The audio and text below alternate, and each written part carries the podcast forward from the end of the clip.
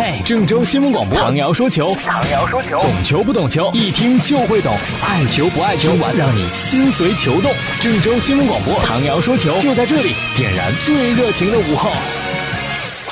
各位听众朋友，大家好，欢迎收听唐瑶说球。我们今天呢，先从篮协的一纸罚单说起。这个事儿应该是发生在年初吧，一六年的三月份，还是 CBA 总决赛的时候。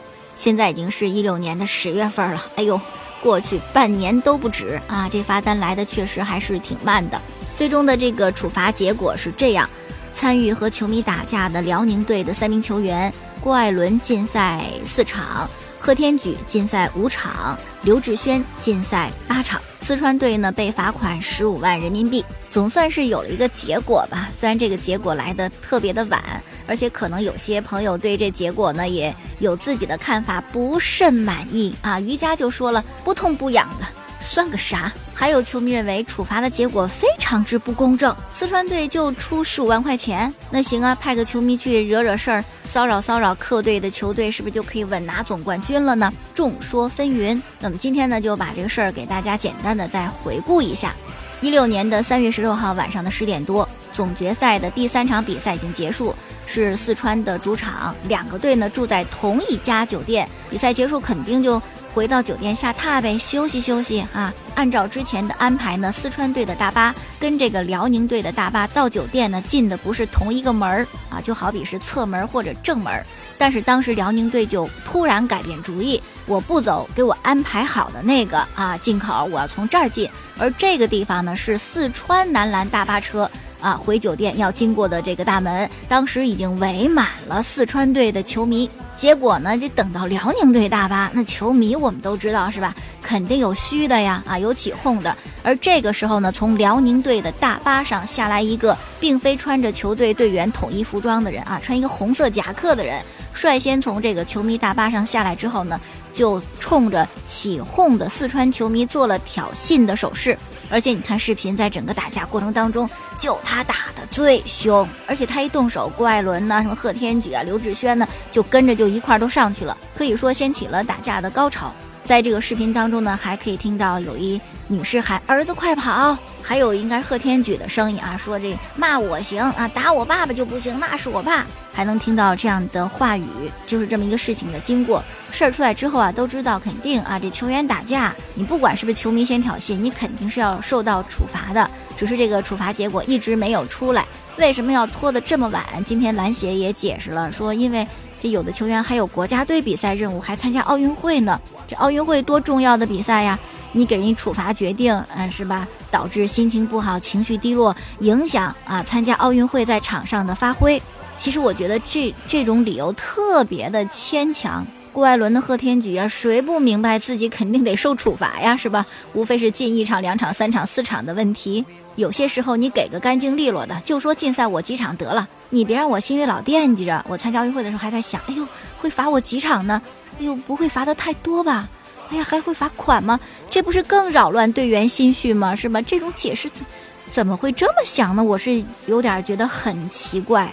另外就是这个处罚的结果是不是合理啊？三名球员都参与打架了，禁赛场次是不一样的。最没名的刘志轩禁赛最多八场，贺天举五场，最有名的郭艾伦是四场。而且你知道新浪标题是怎么写的吗？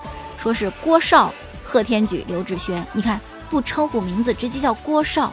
那我们都知道称某某少某某少，这好像就身份跟别人不一样，是吧？那就是大少爷。从这题目当中就感觉好像郭艾伦的身份跟那两位不一样，所以他的竞赛场次就少吗？有这种联系吗？你可以说没有，但你阻挡不了我这么去联想。另外呢，针对有一些网友的这个观点，说对四川队的处罚这也太便宜了吧？就罚十五万，那行啊，以后只要我想夺总冠军，我就派几个球迷去闹事儿，大不了交些罚款嘛，总冠军我就到手了。你这逻辑不行啊，你这神逻辑是吧？这不可能，总冠军最终还是凭实力。你派球迷去闹事儿，当时人家球员也没有禁赛呀，你这一闹事儿，一去打架，没准激起这个辽宁队的斗志，你还弄巧成拙了呢。这种逻辑是行不通的。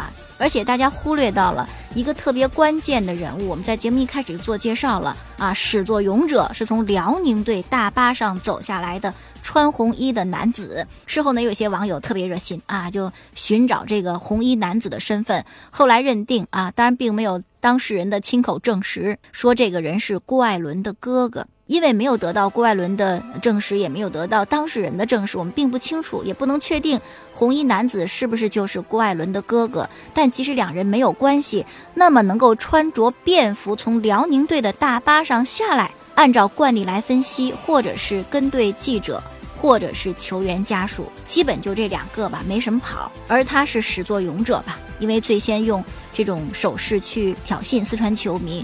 那么为什么没有这个人任何的身份信息呢？从辽宁队大巴车上下来，辽宁队应该对他很熟悉啊。这个人是谁呢？避而不谈啊，也是留下一个大大的谜团。哎呀，反正就是这样吧，和个稀泥了事。四川队赵得总冠军，辽宁队呢新赛季影响也不是很大，看似给了一个交代，实际上这个交代能改变些什么啊？无从可知。哎，不过另外一个变化呢，对于球队来讲是非常积极的啊，就是这样史密斯终于跟骑士队续约了。这样呢是一名自由球员啊，当时骑士也没有松口说到底要你不要你。哎呦，这下就把骑士的核心大将詹姆斯给急的。詹姆斯喜欢这亚呀，啊，希望他留下来呀，好兄弟继续并肩作战呢，就一个劲儿的督促球队，你赶紧跟他续约吧。啊，今天一个最新的消息，终于是留在骑士了，一份四年的合同，总价五千七百万美金啊！之前说这个事儿的时候就谈到啊，真是你得有一个好朋友啊，替你说话的人，这就叫做贵人相助啊！哎呀，真的希望。每一位朋友在你的人生当中也能够多遇到几位贵人啊！当然有贵人相助，你还得自身啊有能力，还是要不断的充实和提升自己，这样当有机会的时候，你才可以把握得住啊，是吧？就换言之，这样留在骑士，你没本事打不好啊，那你给詹姆斯丢脸了，是吧？好了，接下来我们说一说足球方面的消息。今天、明天中超联赛进入到第二十七轮，赛季马上就结束了。呃，这轮比赛主要的对阵，首先应该是苏宁对上海上港。如果苏宁获得比赛胜利的话呢，可以延缓恒大提前夺冠的脚步。上海上港呢，还要争一争这个亚冠的席位啊，双方肯定是要力拼的。央视体育频道也是直播的这场比赛。呃，除此之外呢，还有永昌对广州恒大。永昌呢是要保级的球队，结果摊上恒大。哎呀，这硬撑着也得也得去好好踢呀啊，拼命得踢呀。然后就我们河南建业了。客场对阵上海申花，比赛时间是周日，明天的晚上七点三十五分。伊沃呢复出比赛，中场呢一定是比上轮对阵富力表现的要好一些。河南建业其实才无所谓，是吧？也不想争亚冠，保级也无忧，呃，可以很轻松的去对待比赛啊。那这场比赛呢，郑州新闻广播在明天晚上也会现场直播，也欢迎大家关注收听。还有一个事儿，在国足兵败乌兹别克斯坦之后呢，也特别的热闹，就是那足球圈里的各位名宿哈，各位大家，哎呀，都耐不住寂寞啊，刷一刷存在感，纷纷要对这事儿发表观点，揭一揭曾经的内幕，连之前不怎么抛头露面的孙继海也录了视频，我是海叔。因为是首秀嘛，啊，可能得弄点这个爆炸性的东西圈一圈粉呢。于是呢，就抨击了杜威，也揭秘了高洪波。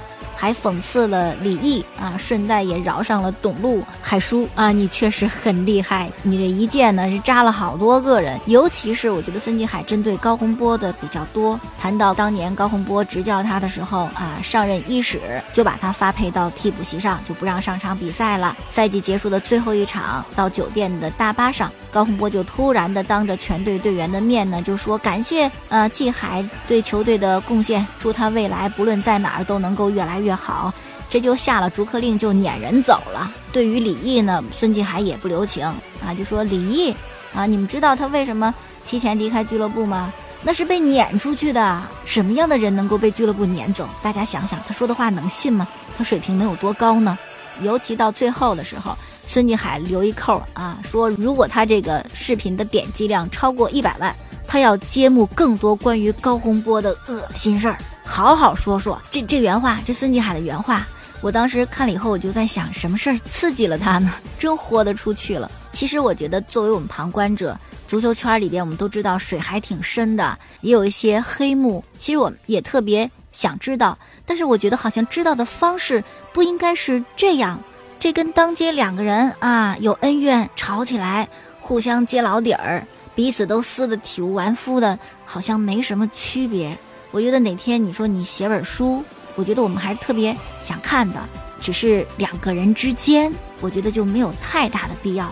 高指导做国家队主教练有他的问题，球迷都心明眼亮的，都看得出来，是吧？人关于人行的使用，谁不存在质疑啊？把存在的这些，比如说用人问题呀、战术思想问题啊，哎，你作为你这个专业的，你讲讲就行。至于他曾经对你做过的什么恶心事儿，就别在这儿一一列举啦，真的会降档次的，海叔。好了，那今天就说到这儿吧。收听往日节目回放呢，可以在蜻蜓手机客户端搜索“唐瑶”两个字，晚上的九点零三分还可以继续收听唐瑶说体育。下次时间我们再见。